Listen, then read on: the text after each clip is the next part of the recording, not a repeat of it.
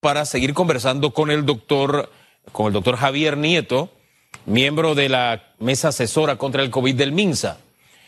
Eh, doctor, estas cifras las uso porque también estos 100 días en Panamá no se encuentra con información que nos viene de Italia diciendo de pronto un especialista, el, el virus está envejeciendo, no tiene la misma capacidad de hace tres meses. O sea, ya es un virus, no tiene la misma fuerza.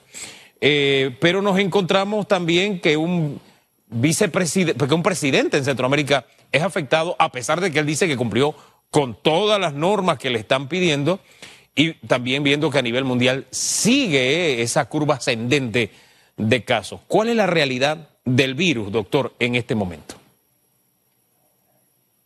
Mira, con respecto al planteamiento de este médico italiano, no hay ninguna evidencia que sustente que hay una atenuación de la capacidad virulenta de este virus.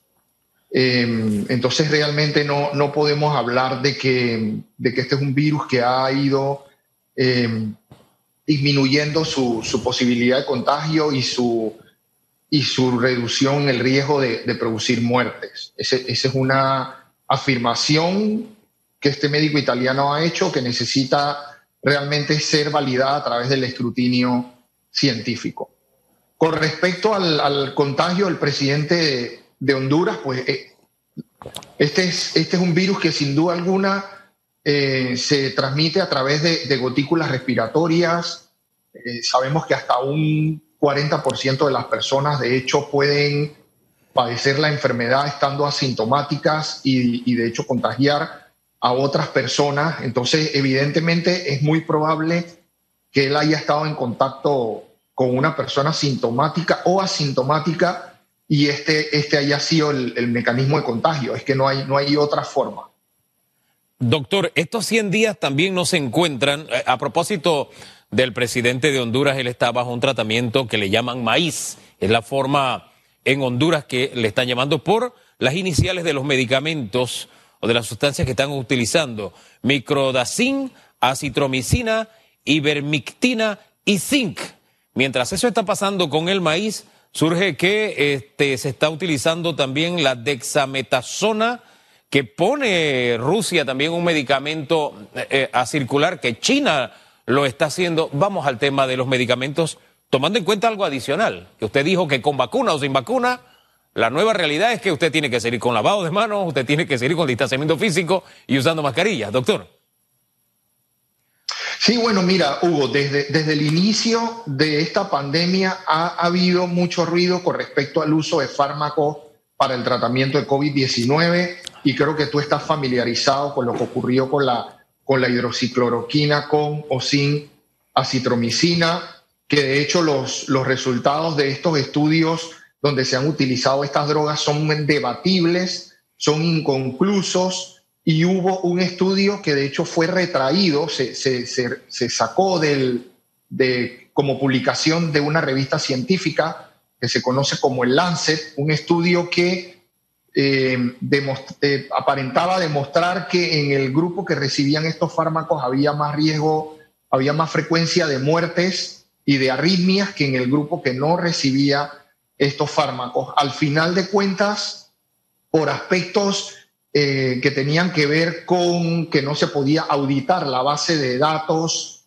donde se habían eh, obtenido estos resultados, hubo un investigador que, de este estudio que prácticamente se, em, no, quiso que esta base de datos se auditara. La revista sacó, sacó este, este artículo em, a, la, a, la, luz pública. ¿no? Entonces, de forma reciente, inclusive la Agencia Federal de Medicamentos de los Estados Unidos le ha quitado el uso de urgencia de este fármaco, tanto a la hidroxicloroquina eh, con o sin eh, acitromicina, y, de hecho ya no, ya no forma parte de los protocolos de, atención porque evidentemente parecen haber más riesgo que beneficios con respecto al uso de este medicamento. Ahora, ¿qué tal? sí, disculpe. Ayer, ayer, de, ayer, de hecho, se hizo pública una investigación por parte de la Universidad de Oxford de un estudio que se conoce como el, Recovery Trial. Este es un estudio que involucró más de 11.000 pacientes en más de 175 hospitales del Reino Unido y aquí evidentemente hay una noticia esperanzadora. Este es un estudio que se llevó a cabo bajo, una metodología robusta y demostró que un medicamento que se conoce como la dexametasona, que es un antiinflamatorio, que aprovecho de la oportunidad para decirte que los intensivistas en Panamá lo habían estado eh, utilizando eh, mucho antes de que se, eh, se hicieran públicos los resultados de este estudio. Y esta, esta, este medicamento, la dexametasona, es el primer medicamento que parece reducir la mortalidad en los pacientes con coronavirus, particularmente aquellos que están en soporte ventilatorio, que usan un ventilador o requieren oxígeno. 30% menos de muerte en los pacientes que usan ventilador y 20% menos de muerte en aquellos que requieren eh, oxígeno. Lo irónico de todo esto es que en los pacientes menos graves realmente no se pudo observar reducción de la, de la mortalidad. Oh. Y esto se explica, Hugo, porque la enfermedad por coronavirus tiene, tiene dos fases. Este es un virus que necesita entrar a la célula de los seres humanos para replicarse él sale de la célula para infectar otras células y seguirse replicando. Pero esa es una fase que nosotros llamamos una fase de actividad del virus. Pero hay un momento determinado que nuestro sistema inmune reacciona para tratar de contrarrestar esa actividad viral. Entonces hay una fase viral y una fase inflamatoria. Y es precisamente en esta fase que este medicamento, como te decía, dexametasona, actúa para tratar de neutralizar esa, esa fase eh, inflamatoria y eso podría explicar por qué los pacientes tal vez en condición de moderada o grave respondieron eh, mejor que aquellos pacientes que tienen enfermedad leve, que probablemente allí esté jugando un papel importante, es la, es la fase de esta de replicación del virus y no tanto la fase eh, inflamatoria. Entonces, sin duda alguna, es una, una noticia esperanzadora que a todos nos llena de, satisfacción y de, y de regocijo. doctor, pero eh, eh, el hecho de que en Panamá se haya aprobado, ahora surge en este estudio, que usted nos hable un poco de, de, lo que ha tenido el profesional panameño como vivencia con, este, con esta sustancia, con este nuevo fármaco, me ubica en otro plano, en el de la infodemia, porque siendo un desinflamatorio me hace recordar que desde hace como tres, cuatro semanas hay una doctora mm, salvadoreña supuestamente que se, ha hecho popular en las redes. Y es el mismo video hablando de desinflamatorios, que esa es la vía, que si ella sanó, que si eso es contra lo que dijo la OMS porque ella tiene la receta.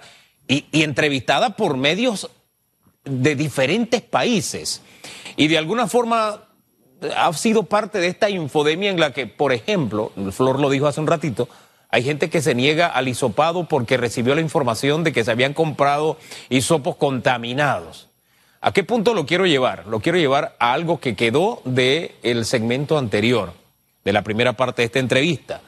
Ha habido una incapacidad, sí en Panamá, pero también en el mundo de enfrentar la infodemia. Es decir, hay noticias que se hacen populares de cosas que son falsas, de otras cosas que ya se han probado, de otras cosas que se han probado que, que no funcionan pero al final la gente está consumiendo una cantidad tal de información que a veces el resultado es, ¿sabes qué? Yo no voy a hacer la prueba aunque tenga síntomas. Hemos llegado a ese punto, doctor. ¿Cómo lo ve usted? No, completamente de acuerdo, Hugo. De hecho, aquí lo anecdótico le ha ganado la carrera a lo científico y a lo basado en evidencia. Y sin duda alguna, este es una, diríamos, diría yo que es un comportamiento intuitivo del, ser humano, inclusive del hombre de ciencia, que desde el inicio de la pandemia se ha negado a creer que nosotros em, no, le, no le hayamos podido ofrecer algún tratamiento a los pacientes que, que de alguna u otra forma redunden en evitar que estos pacientes requieran llegar a una unidad de cuidado intensivo o que estos pacientes eh, fallezcan eh, como causa del coronavirus. Entonces, evidentemente ha habido una eh, sabes, también una, una carrera en, el escenario científico por generar evidencia no necesariamente robusta que pudiese apoyar la mayoría de estos, de estos medicamentos que, que se han estado utilizando en los pacientes con coronavirus. Y hemos podido, de hecho, observar cómo de forma inédita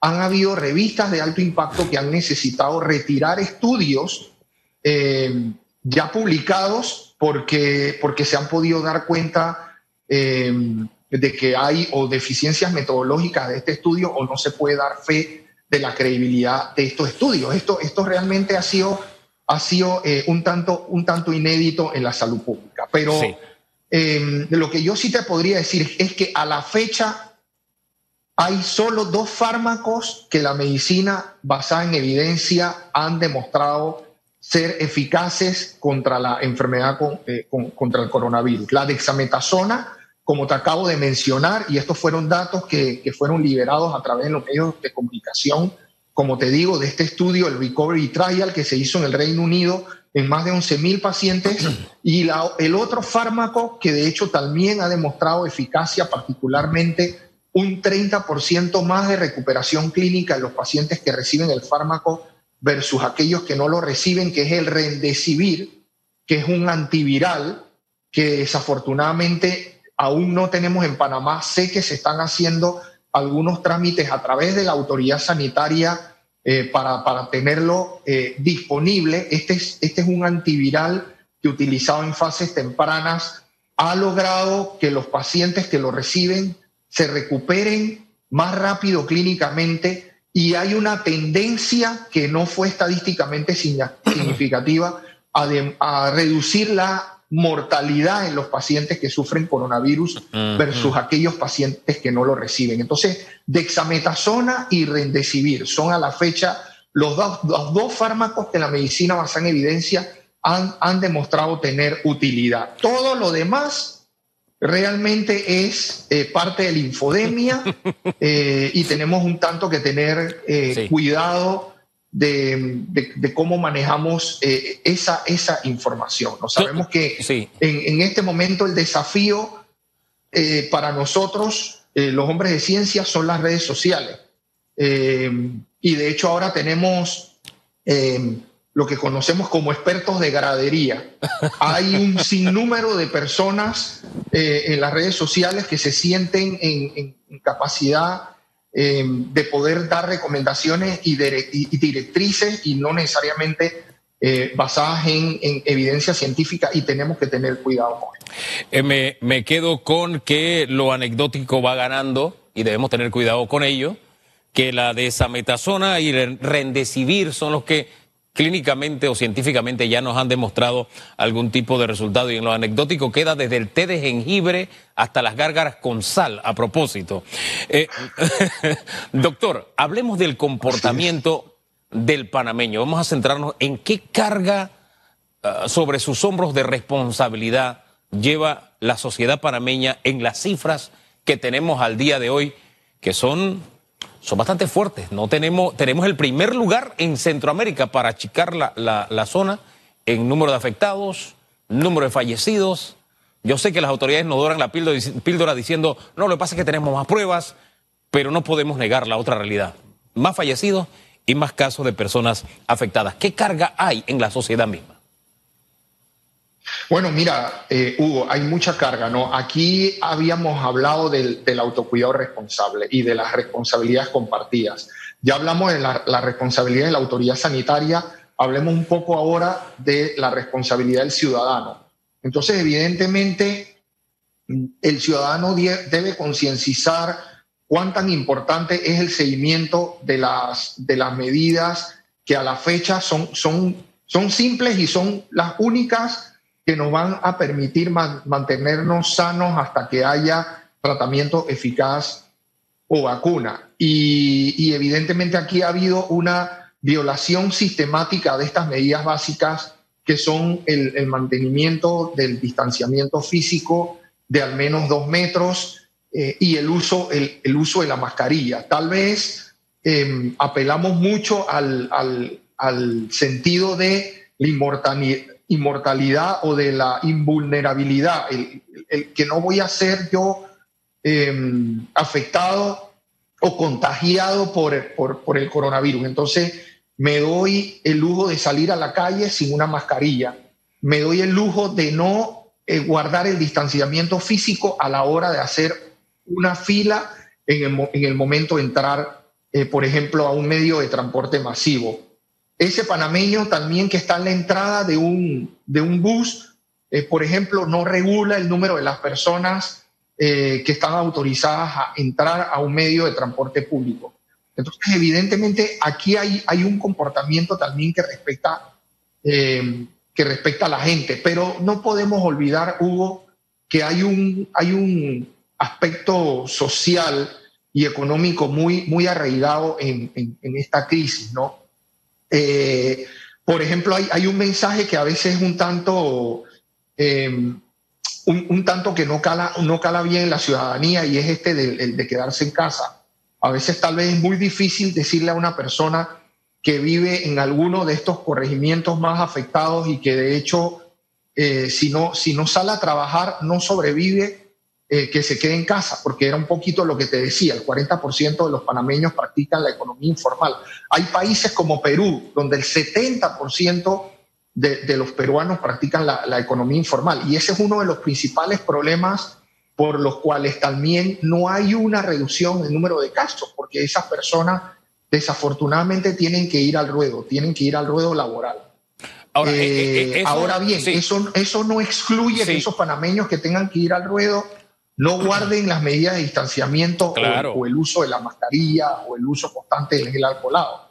Entonces, evidentemente, si usted necesita exponerse por alguna u otra razón, eh, al menos usted debería practicar estas, estas medidas básicas de autocuidado. Eh, eh, doctor, sí, ese, ese renglón es importante. Aquellos panameños que viven incluso del día a día y que tienen que ver qué hacen para poner el arroz nuestro de cada día sobre la mesa.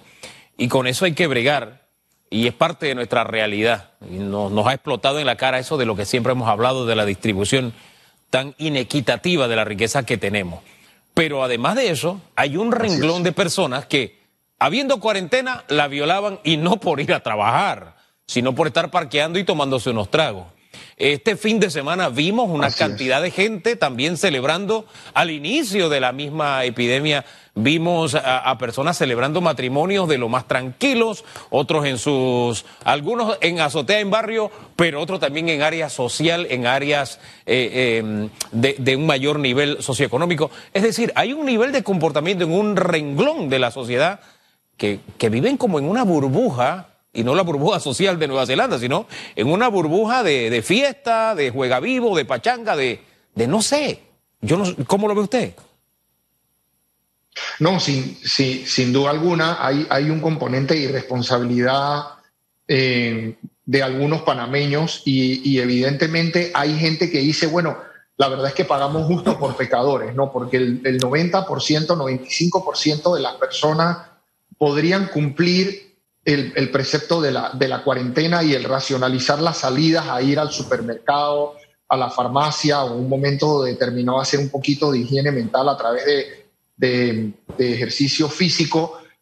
Pero ese, ese 5 o 10%, con que haya un 5 o 10% de panameños que viole la cuarentena, eh, evidentemente eso a la larga va a incidir en el incremento eh, sostenido y exponencial de, de casos. Entonces, por eso es importante seguir apelando al entendimiento, al convencimiento y al, y al transmitirle a las personas que sufrir una enfermedad como esta es como ganarse la lotería. En el mejor de los casos a usted le podría ir bien, en el peor de los casos usted va a requerir eh, ir a una unidad de terapia intensiva, a un ventilador. Mira, un, aspecto que a mí me gustaría compartirte, que de hecho fue, fueron parte de las estadísticas que se presentaron el día de ayer la mayor cantidad de contagios se da en personas entre los 20 y los 59 años. ¿Qué significa eso? Que esos contagios se dan en la fuerza productiva del país.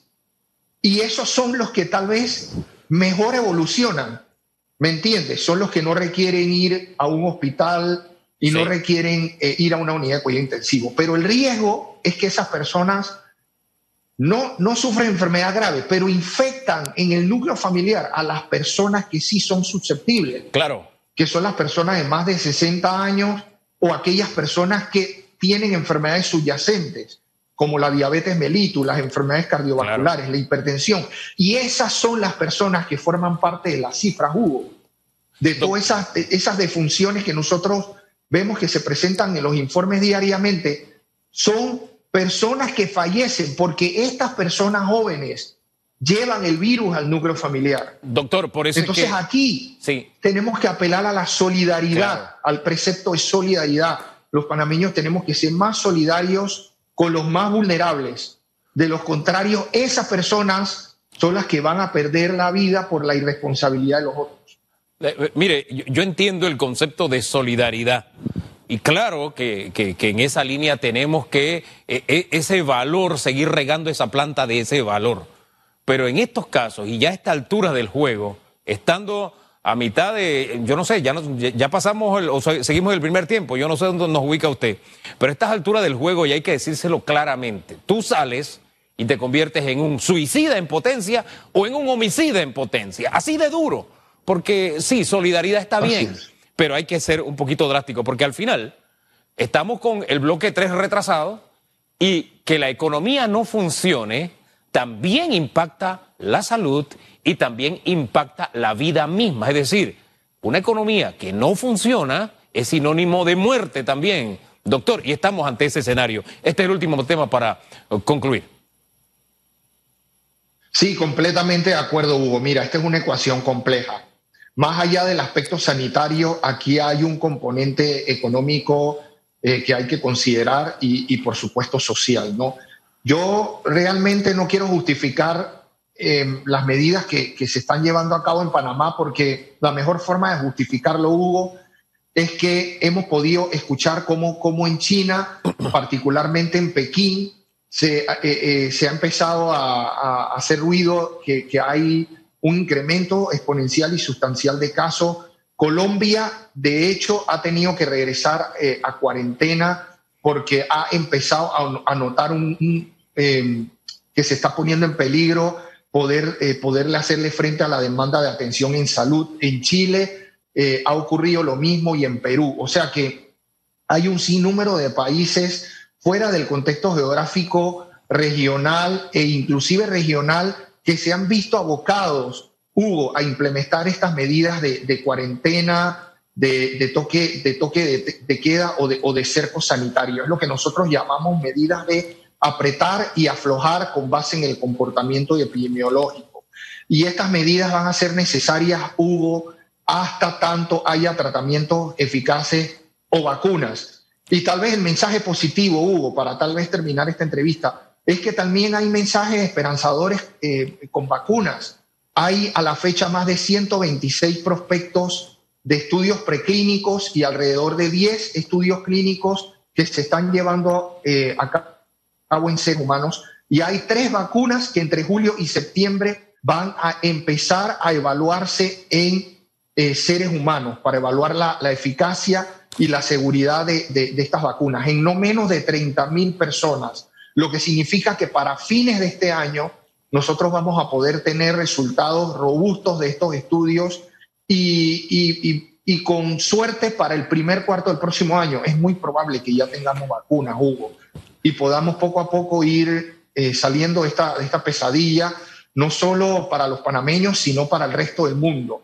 Esta es una situación inédita en salud pública en los últimos 100 años y va a ser la primera vez en la historia que en un año nosotros podríamos tener eh, una vacuna disponible eh, para terminar con esta pesadilla.